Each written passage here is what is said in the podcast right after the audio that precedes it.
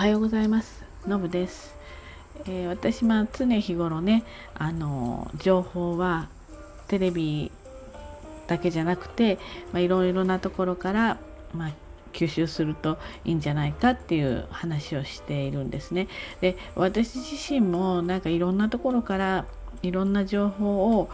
こう得ているのかって言ったらそうではない。自分のできる範囲の中で、えー、まあいろいろ見たり聞いたりしてるんですね。でやっぱ一番あの、まあ、私たちの世代から上の方の人たち特にねこの世代で一番ちょっと間違いやすいのは間違いやすいっていうかなテレビの情報がねもう情報の8割9割になってるわけですよね。もう朝からねあまあ「ジップだとか「朝ちゃん」だとかあとワイドショーだとかやれ宮根屋さんだとかもうねやたらこういろいろあるのでどうしてもそれを見ていってしまうとね、まあ、本当に実はとても狭くて限られた情報でしかもほぼ同じことをやっていてで一番厄介なのはその局のですね、えー、フィルターがかかっている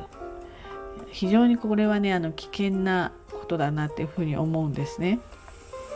じゃあ何からね得たらいいのと例えば私みたいに英語がねそんな得意じゃないから何か英語の何か論論文とかそういったものを読めと言われたら読めなかったりするしまあわからないわけですよね。でそこで、えー、利用するといいですよっていうのが、まあ、YouTube だったりするわけですよ。でまあいろんな人がいろんなことを話してて、えー、それぞれのベースの考え方とかね思想とかによっても全然切り口とか同じ事柄に対しても結論が違ったりするんですよね。なのであのいろんな人のを見てると逆にいいわけなんですよ。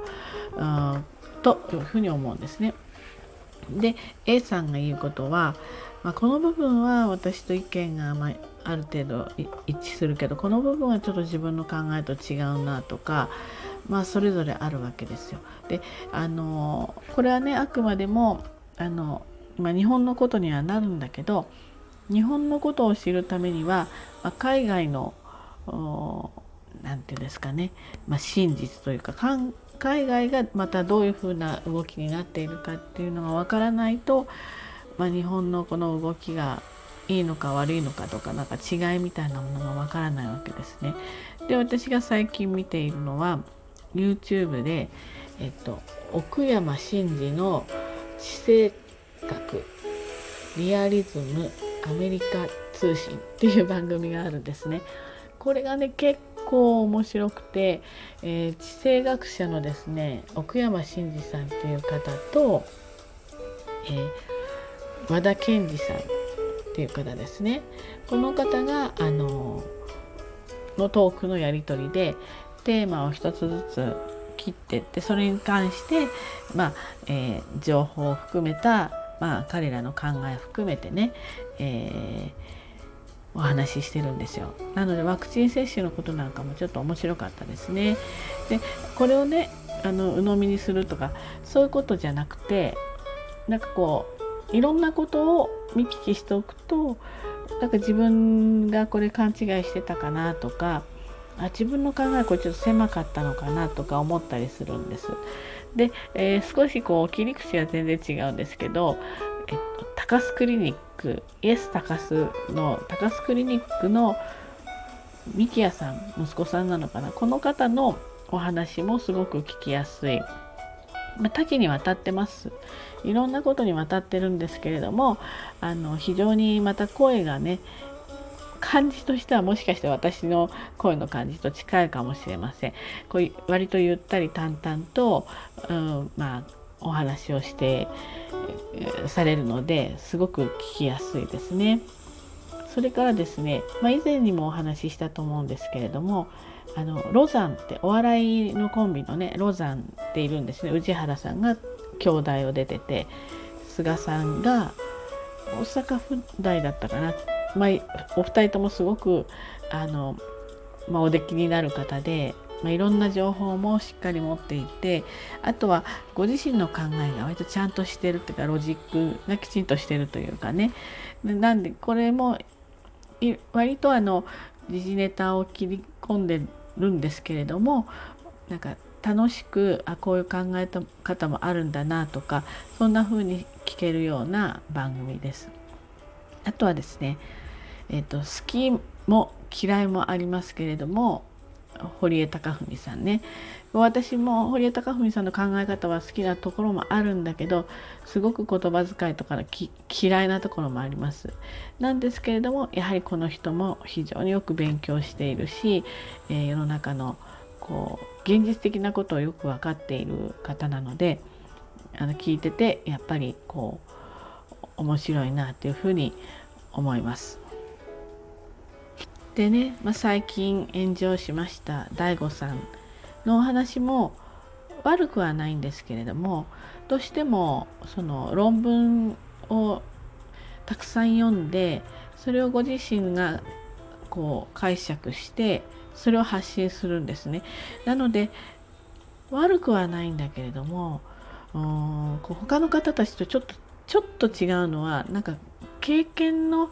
積み上げ的な皮膚感覚的なものがあまり入っていないんですという感じがするんですね。なのであんまりそうね聞かないことはないんですけれどもこうあんまり聞かないかなあとまあ今回の炎上事件でこの方自身がねあの自分の中のこう本質に向き合ってきてるかもしれないので今後は変わるかもしれないんだけれどもやはりあの成功者としての、まあ、おごりっていうかなそれはやっぱりいろんなメッセージの中に見え隠れするのでやはりこの方はあの僭越ではございますけれどもいろんな人生経験をね積んだ方がいいなっていうふうに思います。もうね一生食べるに困らないお金はねもうじゃんじゃんじゃんじゃん入ってくる人なのでまあ別にそこの足元のところに、えー、を見つめ直さなくても、まあ、生きていけちゃうわけですよ。つまりですねあの失敗ってみんなそれぞれあって失敗してる人たちってねやっぱり、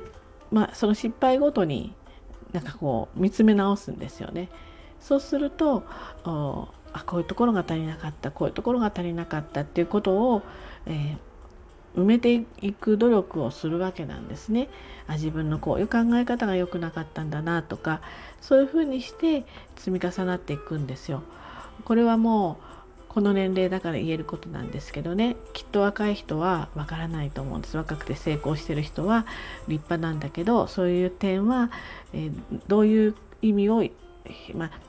こう伝えてるのかっていうことがちょっと分かりにくいと思うんですけれども要するにですね論文とかこういろんなそういった、えー、本だとか、まあそそね、あのこう学ぶべきものはいっぱいあるんだけれども結局生身の人間が生きてる世界なのでそれだけでね解決できないことがやっぱりあるんですよね。それをね埋めていくのがやっぱり経験だったりその積み重なってきた部分がこうねそのロジックは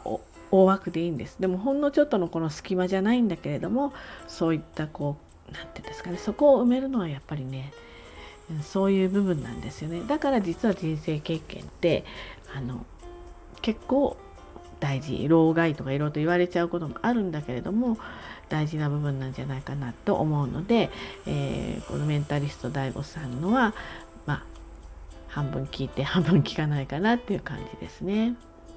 まあねいろいろああとそうですねあとあの西野昭弘さんですよね。えっ、とお笑いの人なんですけどあの煙突町のプペルの人ですね。この人の配信はあのなかなかちょっと聞いちゃいますね。あのとても明るく楽しくでもズバリあの話してくれます。でもちろん全部が全部ねあのそれも100%同意賛同っていう感じじゃないこともありますよ。だけれどもやはり非常に努力して非常に勉強してあの人を喜ばせたいっていうことがメインの人なのでこの人にはもう欲も何もないってご自身でも言ってますけれども